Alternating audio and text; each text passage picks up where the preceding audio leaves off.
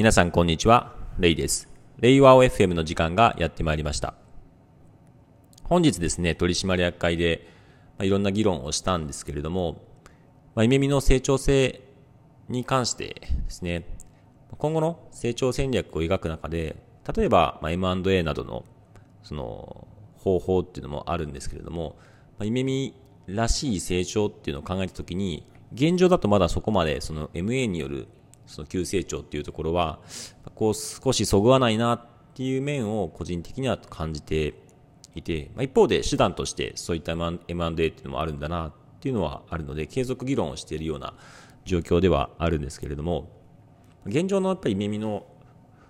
人員メンバ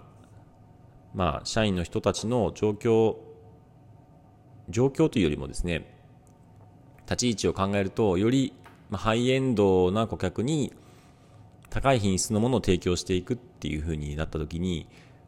数を、数だけを追い求めて、え採用していくっていうところにはなり得ずに、まあ、より一層ですね、毎年採用基準も上げていっているので、より高いレベルのものを提供していくっていう観点で考えたときに、まあ、そうそう、M&A でこう、むやみに人を増やしていく、社員を獲得していくっていう形にはならないんじゃないかなっていうのが正直なところではあるんですよね。まあ、一方で成長性っていう面で見たときに、やはりこう急成長していくにはですね、こう何かその成長させるようなドライバーが必要な段階なんですけれども、残念ながら、こう売上高成長っていう面で見ると、昨年、成長性が少しなかったんですよね。コロナの影響というよりは、やはりその継続的な成長できるような、こう、再現可能な、こう、モデルっていうのがまだ確立しきれていない中で、まあ、過去のですね、既存の取引っていうところに依存してしまって、ま新規の取引の開拓っていうのが、えー、この数年、特に実現できていなかった月がこう回ってきたっていうところもあって、成長率が少し低かったんですね。売上高成長っていうのは。まあ、利益はかなり出て、利益率も高い水準っていうのを、あの、今確保できてきてはいるんですけれども、この売上が成長していくっていうところをいかにこう作っていって、まあ、毎年20%成長っていうのをまず一つの基準として、え成長性として今捉えているので、そこをいかにこう確実に確保できるかっていうところが、あの、会社の課題にはなってるんですよね。で、直近ですね、この、えー、1月から始まった期で、1、2、3、4、5、6って上半期が終わろうとしているんですけれども、まあ、比較的順調に売上や利益も推移はしている中で、このままいくと、こう、よりですね、あの取引が拡大しそうな雰囲気も見受けられるんですよね。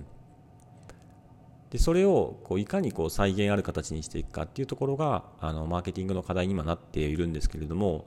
一方で結構採用の課題もかなり大きくですね、相当力を入れて耳も採用強化してきているんですけれども、それにも増して、この採用における競争っていうのは、本当に今大変な状況になっているなっていうふうに感じているところです。ま、そういうこともあってですね、イメミの方針としては、こう中途の採用っていうのももちろん、あの、頑張っているんですけれども、採用の方針としては、新卒の採用にちょっと方針を切り替えていこうっていうふうに思っています。で、理由としては、中途の採用になると、特にエンジニアの採用になった時には、もうありとあらゆる業種で、こう採用の、あの、競争が起きているなっていうふうに思っているんですけども、一方で、その新卒っていうふうになると、やはりこう長期的な観点での採用になってくるので、例えばスタートアップとか、そういった企業はなかなか新卒の採用っていうのは選択肢には上がってこないんですね。一方で、耳はあの育成日本一っていうのを掲げているように、その育成環境もかなり力を入れていって、長期的な視点でこう採用もできるので、そういった意味では、こう、スタートアップのそのようにですね、新卒の選択肢としないっていうわけではないので、こう、より採用競争においては、あの、結構勝てる余地が出てくるんですよね。で、また、こう、大企業とかももちろんエンジニアの採用を進めてはいるものの、その大企業のその人事評価制度の仕組み上、どうしても、ま、新卒での給与水準っていうのは、ある一定こう低く抑えざるを得ない、そういう年功序列的なところが、やっぱりまだ残っていると思うんですよね。まあ、特別なこう専門人材 AI 人材、機械学習エンジニアみたいなところは、なんか特別コースを用意しているっていうような企業もありますけども、まあ、そうではない般的なエンジニアになると、やはりまだまだ新卒の初任給っていうのはそこまで高くないので、まあ、イメミはですね、比較的給与水準、新卒の段階で高く設定しているので、まあ、競争力もある形で採用できるのかなっていうので、少し手応えもありながら、この新卒採用っていうところで採用はですね、えー、競争していこうかなっていうふうに思っているところです。でその上で鍵になるのがやはり育成だなっていうふうに思っていて、が成長できる環境っていうので、学習力が高い人がこう自らこう手を挙げていって成長する機会を作れるっていうのはかなり整ってきてはいるんですけどもそこに加えて誰しもがつまずくことなく急成長できるようなそういう意味ではシニアな人とかテックリードがこう育成していくっていう環境が必要なので今ですねそういう育成に関して投資を行いながら力を入れていこうとしています。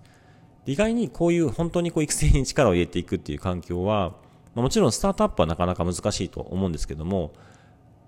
うん、結構メガベンチャーであったとしても、その、その事業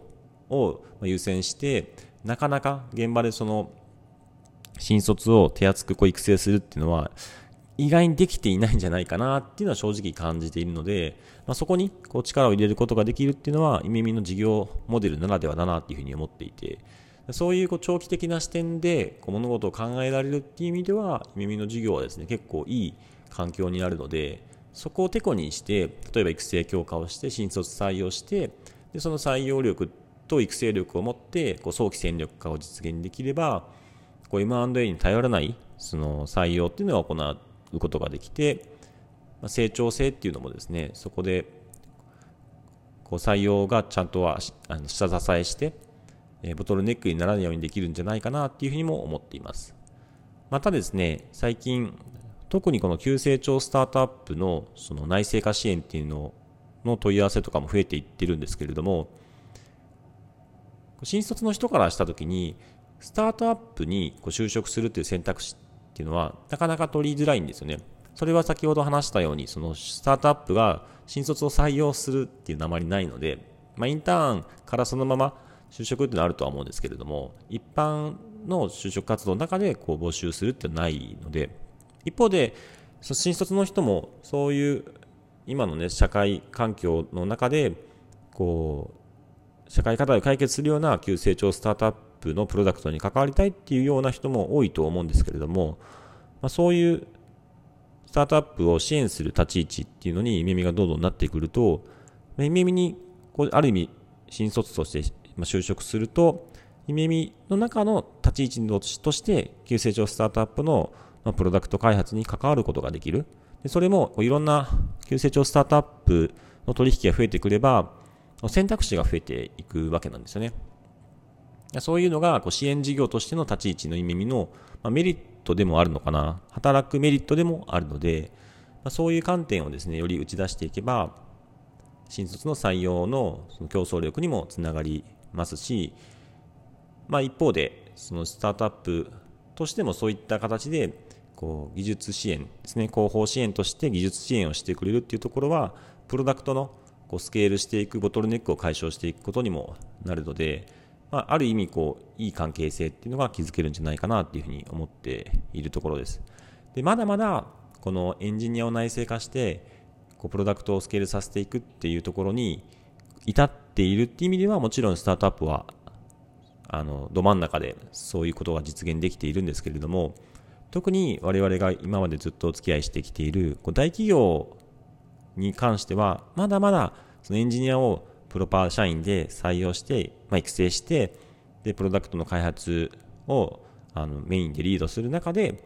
内製化っていうのをですね実現できているところはめちゃくちゃ少ないんですよね。本当に少ないのでもっともっとこの領域にこう人が集まるようにしていきたいなっていうところもあってですね、まあ、その組織作りっていうのも場合によっては将来的にこう支援していきたいな、まあ、場合によっては本当に採用とか組織づくりから支援していくようなこともその将来の耳の事業としてあり得るなっていうふうに思えるぐらい、まあ、そこからこう変えていかないと支援していかないといけない部分もあるんだなっていうふうに感じています。本日はですね、あの、イメミの将来の成長性についてのお話でした。